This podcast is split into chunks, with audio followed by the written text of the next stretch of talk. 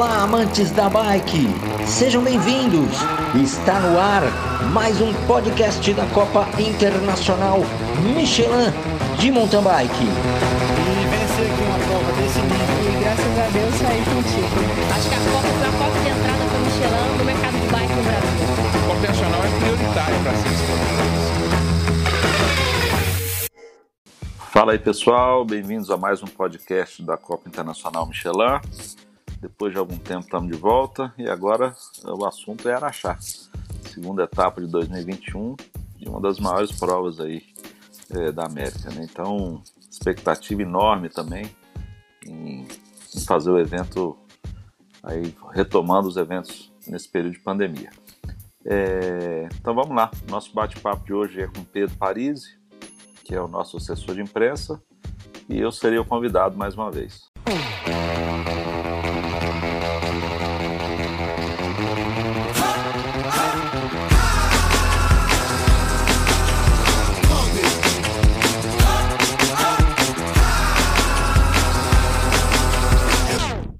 Fala aí, pessoal. Então, como já dito, né, estou aqui com Pedro Parisi, jornalista da Copa Internacional Michelin de Mountain Bike, e para gravar esse podcast sobre Araxá. Então, como eu sou entrevistado, eu vou passar a palavra para o Pedro e, e vamos fazer um bate-papo aí para esclarecer um monte de coisa para vocês. Bom dia, Pedro. Bom dia, Rogério. É, nós estamos aqui também super ansiosos, né, para poder fazer essa etapa. Vai ser super legal lá. A gente vai voltar para o pro, pro hotel Tauá, né? É, e a gente a última etapa, a última grande prova de mountain bike que aconteceu no Brasil pré-pandemia, né? Com público cheio, com todo mundo participando. Acabou que foi lá, né? Em 2020, em março, logo depois a pandemia chegou e, e a gente teve que fazer todas essas adaptações, né? E aí eu queria começar justamente com esse assunto, Rogério. Como é que vai ser voltar lá no pro Tauá Grande Hotel, com a estrutura que eles oferecem para a gente, para a gente conseguir fazer essa, essa super etapa que vai ser Orclés esse ano de novo, né? É, como é que foi essa negociação com eles ao longo do ano? Então, para nós é, vai ser uma grande alegria retornar ao Tauá. Né? Nós já conseguimos fazer a primeira etapa lá em Congonhas, há, há dias atrás. É, mas Araxá tem um significado muito diferenciado também, assim, para o mountain bike brasileiro e, de uma forma geral, mundial, né? Porque tem uma, uma prova muito importante no calendário. É, é, uma prova que tem um peso espetacular e por isso que recebe atletas do mundo inteiro aí já há bastante tempo, né?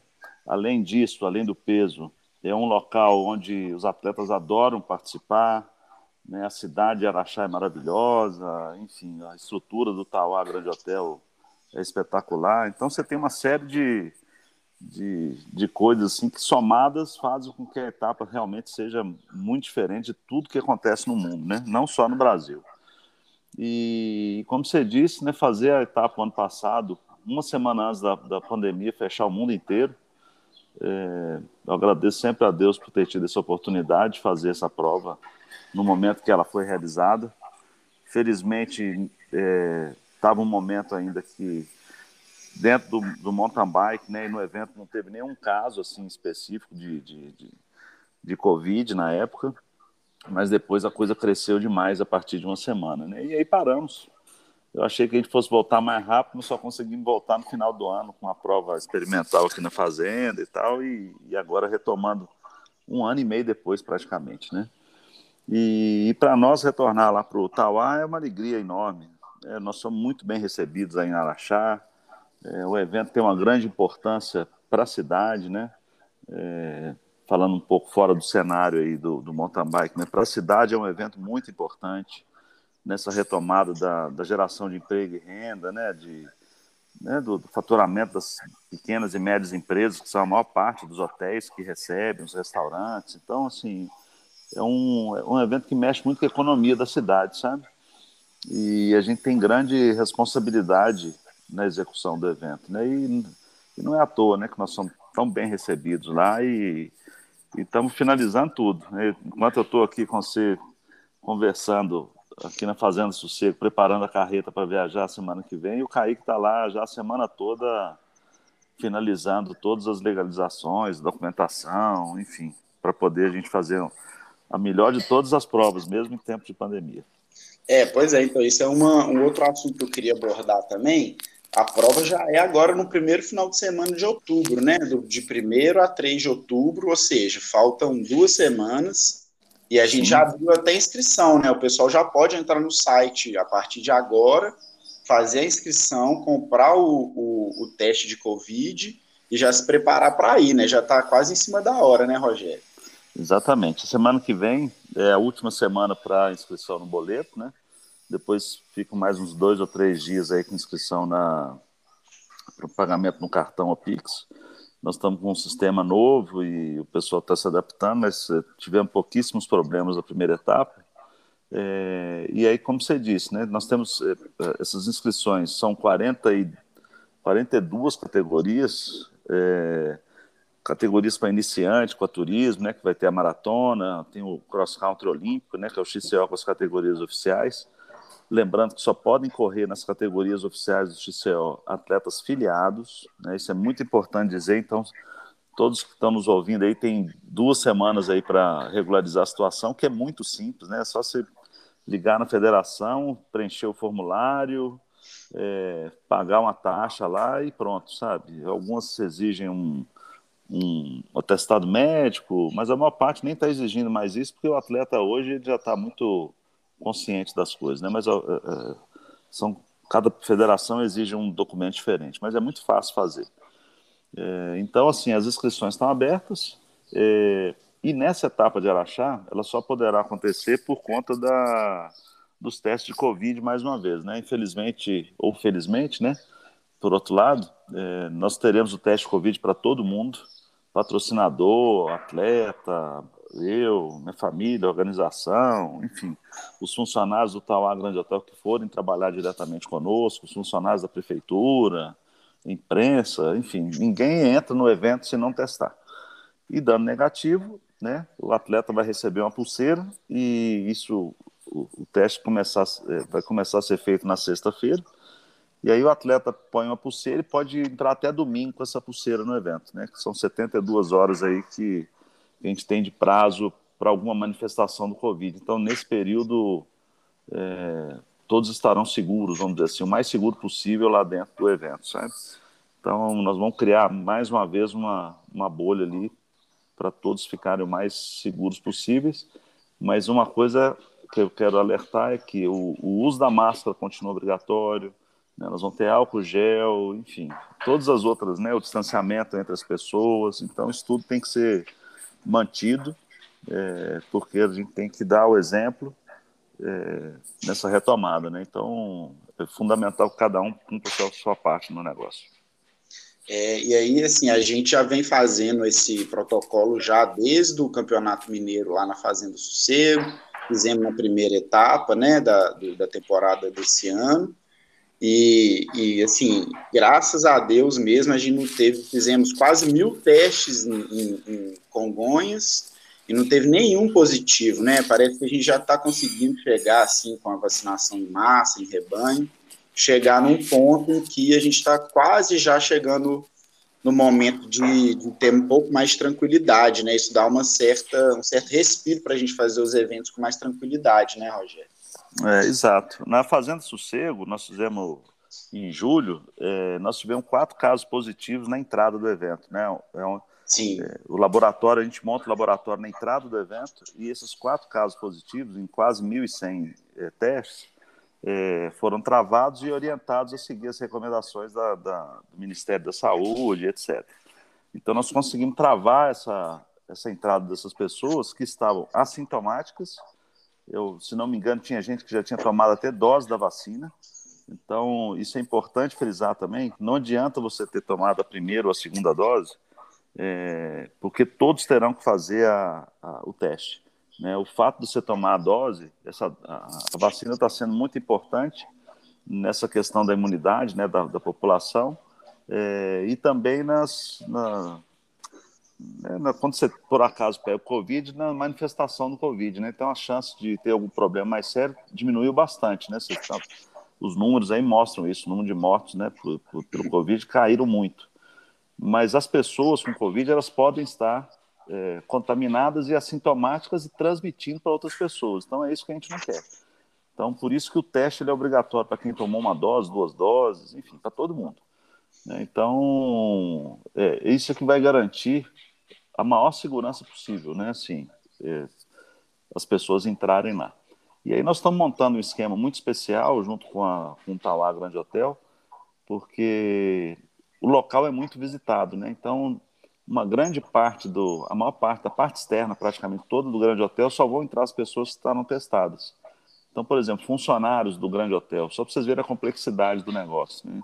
Então, funcionários do Grande Hotel, a partir de sexta-feira do evento, é, eles não poderão passar mais pelo evento por onde eles passam normalmente, que é dentro do evento da Copa.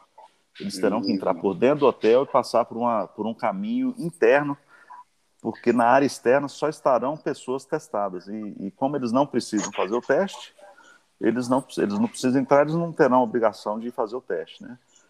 O mesmo acontece com turistas, por exemplo, é, ou alguém da cidade que queira fazer uma massagem nas termas, né, que é um local muito visitado lá.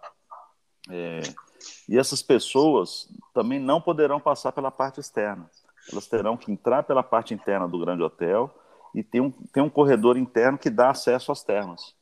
E aí, quando eles chegarem às termas, eles não podem sair por lá de fora das termas, eles têm que voltar pelo mesmo caminho. A não ser que eles testem, eles podem andar no evento todo, mas a princípio, quem não fizer o teste não entra no evento, sabe? Então, nós estamos montando um esquema muito seguro é, para que todos né, possam circular e quem não precisar tomar vacina usa os locais que a gente não vai estar usando, né? Então vai ser bem complexo, mas nós estamos aí fazendo todo o esforço para que todo mundo fique bem seguro, sabe?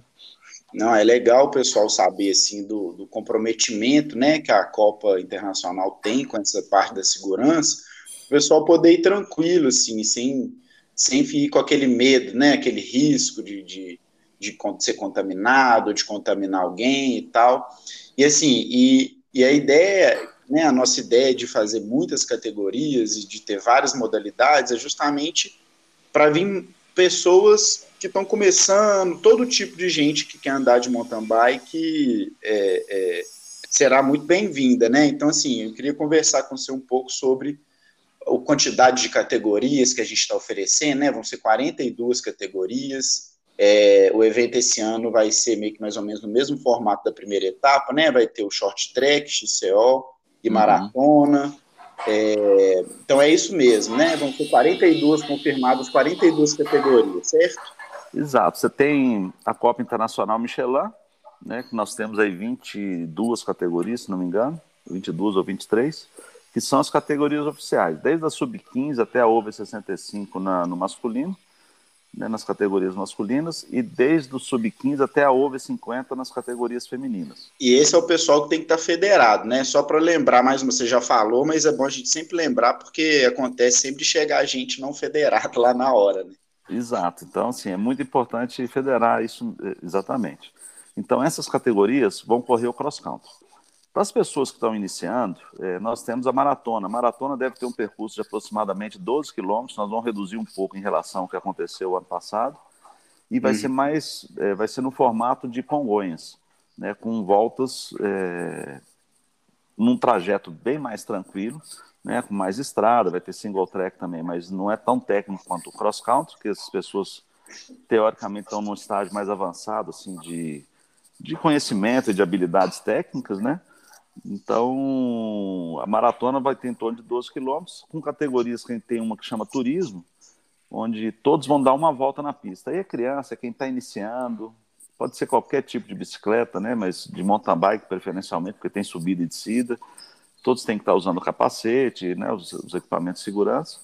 É, mas todos não têm preocupação com competição. Então pode o pai com a mãe, com o filho, com a namorada, com, enfim, é, uma, é um mountain bike para todos. Né? Eles vão dar uma volta na pista de 12 quilômetros e todos que completaram o percurso vão ganhar uma medalha. É uma medalha de participação, porque não tem competição nessa categoria. Uhum. As demais categorias, é, você tem categoria dupla masculina, você junta com mais um amigo, você tem a categoria mista ou feminina, para você ir com uma pessoa do outro sexo ou, ou duas mulheres, né? É, você pode, você tem a dupla Pro, que dá quatro voltas na pista de 12 km, então é a prova mais dura. Então, quem está afim de dar mais volta tem a opção da dupla Pro, né, que pode participar. Você tem a peso pesado acima de 95 quilos. Tem a handbike, que são os atletas aí cadeirantes que têm dado um show aí a cada etapa. Já tem atleta inscrito, inclusive. É, lá nós temos é, o Tarles do PR lá de Araxá, tem o alemão que tem vindo nas etapas, enfim. É, você tem a PNE também, né, que é a pessoas com deficiência, que aí são pessoas que andam na bicicleta e não necessariamente na, na handbike. É, e as categorias femininas, tem a bike, as bikes elétricas, então é um show, sabe? É uma festa para todo mundo participar num evento onde terão os melhores atletas do mundo, sabe? Então nós temos já o Davi Rosa lá de Portugal confirmado, é, outros atletas da América Latina é, estão fazendo contato para ver como que são as, condições para vir para o Brasil, né, por conta do Covid, e, e, dependendo de cada condição de cada país, então isso está um pouco complexo ainda. É, talvez o Henrique Avancini esteja presente, ele vai confirmar ainda conosco, e será um, um grande prazer, né? E, e, ele é um cara que, que tem uma carreira muito vitoriosa já, mas em Araxá, ele é um dos mais vitoriosos lá na Elite, disparado, né? Ele que ganhou ano passado, inclusive, né? É. Na última prova que teve lá é, o ano passado e os outros anos todos, praticamente. É. Né? Então, e, e, aí ele sempre disputando com alguém. Então, e, é muito legal ele estar presente, porque, primeiro, pelo mountain bike, né, pelos, pelos fãs que eles têm aqui no Brasil, pelo momento que ele vai estar vivendo esse ano, né, assim, desde o ano passado, como primeiro do mundo. Então, assim, é, vai ser muito importante a presença dele lá. E o show que ele representa. Todo mundo querendo bater o Henrique Vancini, né? Então. É a superação de todos é, é, o, é o grande desafio que o, que o Henrique tem, né? Todo mundo quer ganhar dele, né? Ele é o cara a ser batido, né? É, então, é, acaba o foco, né? É, então, para nós é muito bom. É, o ano passado veio o Leonardo Paes, que é bicampeão mundial, e o Henrique ganhou do Leonardo Paes é, na prova de maratona, então foi um show, né? É, o Martim Vidaurri, por exemplo, que compete na Sub-23 conosco já há alguns anos, e na Júnior. Ele foi campeão mundial agora na categoria. Uhum. Então, se ele vier, nós teremos mais um campeão mundial participando de Araxá. Então, vai ser um show. É, para quem participa, para quem só só para quem está iniciando ou para quem já é fã. Então, é isso que a gente está querendo fazer lá em Araxá. É, e você falou já agora mais cedo sobre algumas mudanças na, no, no traçado do XCM e a pista do XCO, como é que ela tá? Ela mudou, vai ter a de Dona Beija, então como é que ela vai manter as partes clássicas? Como é que está essa preparação? Então, nós vamos manter quase o mesmo trajeto do ano passado. É, o Valmor, que é um cara muito bom que nos ajudou o ano passado lá, é, vai a semana que vem já para passar uma semana conosco, dando um tapa na pista de fora a fora nela. Uhum. Então a gente quer colocar mais novidades na pista, mas é, mantendo o traçado original para torná-la com flow maior, enfim, fazer algumas coisas diferentes nela lá. É, então nós vamos manter praticamente o mesmo traçado, mas com novidades. A Dona Beija deve continuar da mesma forma que foi ano passado, com as implementações que nós fizemos, né? Uhum. Mudamos bastante. Talvez nós estamos querendo colocar no início da Dona Beija uma escadaria de, de troncos, é, que vai ter uma passagem alternativa. Então, talvez a gente coloque alguma coisa mais radical lá também para para o cross country, mas com a opção mais fácil para a galera passar. A descida do meio, decidão da cerca. Então tem sim vários trechos lá que a gente está querendo dar uma mexidinha neles, sabe? Uhum. Então a galera do cross country pode preparar aí que nós vamos ter novidades lá. E na maratona, é, nós já estamos alinhando tudo com a Mosaic, que é a nossa parceira lá e que, que a gente passa dentro da mina de produção, né? De, da mineradora. E elas, ela nos apoia e cedendo a passagem lá dentro, que é muito importante. É um local diferente para os atletas passarem, né? Que é, um, é uma. É uma é um, vamos dizer assim, eu, ninguém está acostumado a andar dentro da mineradora, né? E a gente precisa realmente passar lá porque a gente não tem muita opção. E eles sempre nos deixam passar lá e colocam toda a estrutura à nossa disposição. É um apoio muito importante que a gente tem lá deles, sabe? E vai ser uma prova dura, porque a, em Araxá ou você está subindo ou você está descendo, né? É. Então, a maratona lá, apesar de ter estrada e tal, ano passado foram 20 quilômetros, e esse ano nós vamos reduzir para 12, mas a pista vai ser desafiadora do mesmo jeito. É, e E assim, Rogério, e o, XC, e o, o short track, como é que vocês estão... Porque o short track vai ser novidade lá ou já teve short track em Araxá? Não, já teve. O primeiro short track que nós fizemos na vida foi lá, em 2010. Então, fizemos lá ao vivo na TV Integração, na época, né? Que é parceira nossa também. Só que dessa vez nós estamos com uma parceria com a Band Esportes e vamos ter a transmissão ao vivo novamente, né? Nós fizemos uma transmissão lá na Cachoeira, lá em Congonhas, e com essa parceria nossa aí com a, com a Band está muito legal e nós vamos fazer um trajeto bem bem diferente do que foi em Congonhas, que tinha muitos single tracks, né? Nós vamos fazer um traçado onde é, vai ser mais aberto, opções de, de ultrapassagem serão bem maiores, então nós vamos privilegiar e fazer um traçado mais ou menos como acontece na Copa do Mundo, para a galera andar em pelotão, sabe? Então vai ter uma disputa mais acirrada, vamos dizer assim, nas provas, sabe? Hum. Então quem assistiu o nosso ao vivo aí pode aguardar que vai ter novidade aí, tanto no masculino quanto no feminino. É, agora, Rogério, mudando um pouquinho de, de foco aqui do nosso papo, é, eu queria falar um pouco da história de Araxá, assim, né? Porque a gente já está indo para, acho que é 18 ou 19 edição que a gente faz lá, né? E aí, é, quando que começou as, as primeiras provas lá no, no, hotel e tal? E como que foi essa história? Você pode trazer um pouquinho dessa memória aí para o pessoal conhecer um pouco mais dessa história? Então, nós começamos. A primeira prova que nós fizemos lá foi em 2004. Nossa! Né? já tem bem tempo. São 18 anos, é. 18 provas consecutivas. É, mas a prova em si mesmo começou um pouco antes, em, em 2003, 2002. Eu fiz uns trabalhos para o Sebrae lá é, já há algum tempo, né, bem antes da Copa acontecer, uns cinco anos antes. E eu tive várias oportunidades de participar de palestras e encontros com empresários da cidade, sabe, da região. E a Copa já acontecia desde 99 e dentro da minha fazenda, né, na Fazenda Sossego, desde 96. E eu contava muito essa história lá, sabe? E uhum. isso estava começando a ser desenvolvido, né? O bike estava começando e tal. E numa dessas palestras lá, é, o prefeito na época, que era o Toninho, e o Leandro Haddad, que era o secretário de Desenvolvimento Econômico, eles me abordaram e falaram, nós queremos trazer uma etapa da Copa para cá, porque a gente tem tido notícias, se apresentou aí, nós queremos desenvolver o mountain bike aqui em Araxá. E aí, num primeiro momento, foi difícil falar alguma coisa. Falei, olha, eu, vamos ver o que a gente consegue fazer, porque Araxá estava totalmente fora do eixo do mountain bike no Brasil na época, né? Uhum. É, tinha pouquíssimas provas e poucas pessoas pedalando. O eixo de mountain bike era em outros lugares, em São Paulo, Rio, Minas, mas mais, mais próximo a Belo Horizonte eu falei dessa dificuldade, mas falei, não, faz um projeto aí para a gente poder desenvolver isso aqui. E assim foi. Então, aí conseguimos fazer o primeiro ano.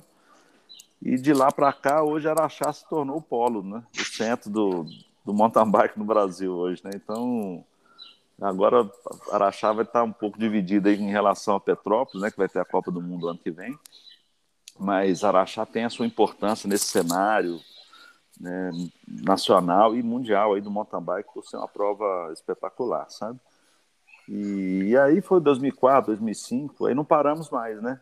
E mesmo com a pandemia, nós fizemos em 2020 e vamos fazer em 2021. Então nós estamos ininterruptos nesse período todo e o evento se tornou o maior evento da cidade, sabe? Então a gente é muito respeitado, muito querido lá, da mesma forma que a gente gosta de todo mundo. Fizemos grandes amigos nesses 18 anos, né? Tem a Jana, Eduardo, o Léo, enfim, não, tem muita gente que a gente admira muito lá e, e, e, fizemos amigos que nos ajudaram nesse período todo. Então, muitas pessoas passaram nos, nos ajudando nesse período. Né? Então, e a comunidade lá gosta muito. Então, por isso que o evento se tornou o que ele é hoje, né? Então, a gente chega lá, tudo acontece com uma fluidez impressionante, né? Todo mundo nos ajudando. Isso é muito bom.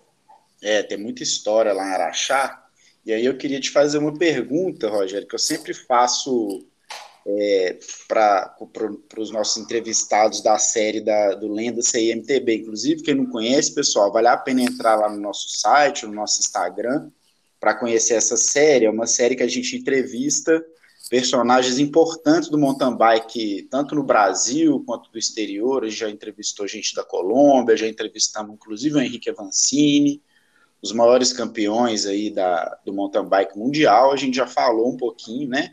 E, é os, legal porque... e os amadores também, né? Amadores. Os amadores também, a gente entrevista não só, exatamente, eu ia chegar lá, não só os, os grandes nomes, como também os nomes que são relativamente pouco conhecidos, mas que transformaram o mountain bike aqui para a gente, né?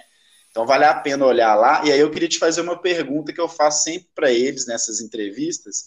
Qual, Rogério, para você foi o momento mais memorável de Araxá nesses 18 anos de história? Não sei se você tem algum momento favorito ou mais de um momento, é, mas tenho certeza que tem algum aí que fica sempre na sua cabeça, né? Ah, são vários, né? Assim, se a gente fosse selecionar, todo ano tem um. Tem um. tem um algo muito diferente, né? Eu acho que é, em disputa, nós tivemos disputas grandiosas lá com chegadas no, no, debaixo do pórtico, né? Com, com tendo que usar as câmeras, né? O fotofinish para definir quem era o campeão ou não, né? Mas é, teve uma disputa no auge do Avancini, quando ele estava no topo já há alguns anos, que disputou com, eu acho que foi com Cocuzzi, e na chegada os dois chegaram muito próximos um do outro. E aí foi a, o público pirou na chegada, foi uma coisa assim, o povo gritando, foi uma, um, um momento muito espetacular, sabe, que a gente teve. Foi um dos momentos que, que, que começou mesmo a ter muito público em Araxá, né? Então, eu acho que é e esse é um momento muito legal. Né? Eu acho que é, a presença do público lá assim, é uma coisa que me marca muito sempre. Então, esses são momentos que eu, que eu guardo muito. Né? Eu fico muito emocionado assim, quando eu quando dá a largada da elite, por exemplo, que é um dos momentos que eu consigo sair ali da cronometragem, da largada, que eu fico muito concentrado ali, e que a elite, como está correndo ali, é o momento que eu tenho para sair e dar uma olhada no que está acontecendo ali na Dona Beija, naqueles lugares todos, né? E eu fico muito emocionado de ver aquela multidão de pessoas ali acompanhando a prova, feliz, gritando, torcendo. Cara, isso é muito bacana, né? Eu não vou falar que é, é tipo uma provas na Europa e tal, porque é, tem lugar lá que não tem nem tanto público quanto nós temos aqui. É como é. se fosse uma etapa de Copa do Mundo e eu já fui etapa de Copa do Mundo que tem menos público que Araxá, sabe? Então, a comparação, ah, igual uma etapa de Copa do Mundo. Não, lá é uma etapa de Copa do Mundo, né? Como o Rorclés lá é uma coisa muito especial. E o público aqui faz a prova ser especial, né? Então, eu diria que a, que a, que a presença do público é uma coisa que marca muito sempre, sabe? Sim, e o nosso público brasileiro aqui, ele tem essa receptividade especial, né? Que justamente, igual você falou, às vezes lá na Europa, nos outros países, não é tão receptivo, o pessoal não é tão caloroso igual aqui, né? É. Então também tem essa, esse fator Brasil, é. que, que, tem um temperinho extra. Com certeza, ah, é muito, nós somos muito mais passionais, né? Sim. É, emotivos, então é muito bacana ver a galera torcendo, tem vários vídeos, né? Vocês olharem aí, essa semana até compartilhei no, nas redes sociais aí dois vídeos do que pessoas vão colocando lá no Stories e marca a gente. Então, quem tiver algum vídeo especial aí de algum momento de Araxá, pode postar lá e marca a gente lá, que a gente vai replicando lá no Stories para a galera ver e mostrando justamente o público aí na, espalhado pela, pela pista lá, sabe? Então, é, é muito bacana. É, então, Rogério, é, eu acho que então o pessoal pode já, já começar a fazer as inscrições, fazer, né, se federar nas suas, nas suas federações estaduais, já começar a treinar, né, começar não, né, refinar o treino, porque a disputa vai ser pesada, todo mundo se prepara bastante para achar, né, a prova que vale mais ponto no calendário, né, Sim. então é, as inscrições já estão abertas, você queria passar mais algum recado para o pessoal? Como que como é. está isso? Então, assim, a parte de pontuação, igual você disse, ela está sendo. A Araxá tem um papel muito importante, porque a Copa do Mundo que vai acontecer em Petrópolis não é todo atleta que pode participar. O cara uhum. pode estar filiado na elite, mas se ele não tiver um número suficiente de pontos que comprove a, a, né, a, o critério técnico exigido lá pela UCI, às vezes ele não pode participar. Tem até um podcast falando disso aí que eu fiz com a Regina. Então, no feminino, o número de pontos exigido é menor, né, a CBC vai poder levar a seleção nacional A e B, no masculino já não, sub-23 exige mais pontos, enfim. É, a UCI pediu para a gente colocar na Copa do Mundo a categoria júnior, nós vamos colocar também, então, então assim, todos têm um critério de participação, sabe? Então, Araxá tem um peso muito grande, é, e como você disse, as inscrições estão abertas, né? A galera que quiser fazer inscrição, não deixar para a última hora. As inscrições de Taubaté também já estão abertas e lá em Taubaté não, né, hoje não precisa, no momento de hoje, nós não incluímos o teste Covid, porque a partir do dia 1 de novembro o Estado de São Paulo já liberou público nos eventos, né, então não está previsto ter o teste por enquanto. E espero que não esteja, né, porque é sinal que a situação está tá melhor. É, e em Araxá, aproveitando até a oportunidade, a gente está ainda vendo as possibilidades de abrir um, um, um número X de pessoas lá para entrar no evento, além dos atletas e os seus acompanhantes. Tá? Então, o atleta que, que fizer a sua inscrição, ele tem direito a levar o acompanhante, mais o mecânico, enfim, mais o staff dele ali para poder ajudá-lo na, na prova, né? Araxá é uma prova muito complexa que o atleta acaba levando mais de uma pessoa para poder ajudar. Então, até o protocolo em, em, em Araxá é um pouco diferente. Mas aí nós estamos vendo com a, com a Secretaria de Saúde lá de Araxá, com a Prefeitura, para ver se a gente consegue ter uma liberação, porque eu, é como você disse mais cedo, né? A, a vacinação avançou muito, é, os casos caíram demais, e, e, diante desse cenário, mais os testes que nós vamos fazer, né? Então, assim, nós vamos ter um evento super seguro lá. Quem fizer o teste da negativo poderia entrar sem problema. Mas isso nós estamos alinhando lá com, com todos lá para que a gente consiga é, ter a liberação do público lá no evento. Vamos ver se a gente consegue isso. Perfeito. É, Rogério, você queria passar mais algum recado para o pessoal? É, acho que a gente passou aqui pelos pontos mais importantes, né? É, você queria passar mais algum recado? Não, acho que essa questão da inscrição é importante. É, outra questão importante que eu acho que tem que fazer reserva lá nos hotéis de Araxá, quem tivesse programado, né? É, a expectativa nossa é ter em torno de uns 900 atletas ou mil, talvez, né? Eu não sei como é que é a participação, então espero que a galera retorne lá em Araxá justamente para a gente poder reviver o 2020, que foi um evento espetacular. É, então o pessoal tem que fazer as reservas nos hotéis, né? O grande hotel está com tem 290, quase 300 apartamentos e já foram vendidos mais de 200 apartamentos. Eu acho que tem uns 40 ainda é, disponíveis. Então quem quiser ficar no grande hotel ainda dá tempo. É, além do grande hotel, você tem o Previdência que é em frente, tem os hotéis no centro. São, essa lista de hotéis está no site nosso com preços e, e uhum. telefones de contato. Então vale a pena se programar e fazer sua reserva. Não, beleza. Então tá. Então agora é só esperar o pessoal. Nós estamos fazendo nossa parte, estamos organizando, deixando a pista impecável para as corridas, deixando a estrutura. Né, fizemos todo essa, esse trabalho logístico para poder separar a área, para a gente fazer da forma mais segura possível. E agora é só esperar o pessoal, né, Rogério? É isso aí. Agora é esperar e fazer um grande evento lá para nessa retomada aí que nós, nós contamos com todos vocês. Né? E, e, no próximo podcast, e eu devo gravar depois desse aqui, é o, nós vamos falar um pouco das, das novidades aí, mas com detalhe, focando muito no regulamento, uhum. falando o que, que, pode ser feito, cada categoria, enfim. Vamos, vamos focar de uma, de uma outra maneira essas questões aí ligadas ao evento. Mas obrigado, agradecer aí, Pedro, a presença e agradecer a todos que nos ouviram aí. Valeu. Eu que agradeço. Valeu, um abraço.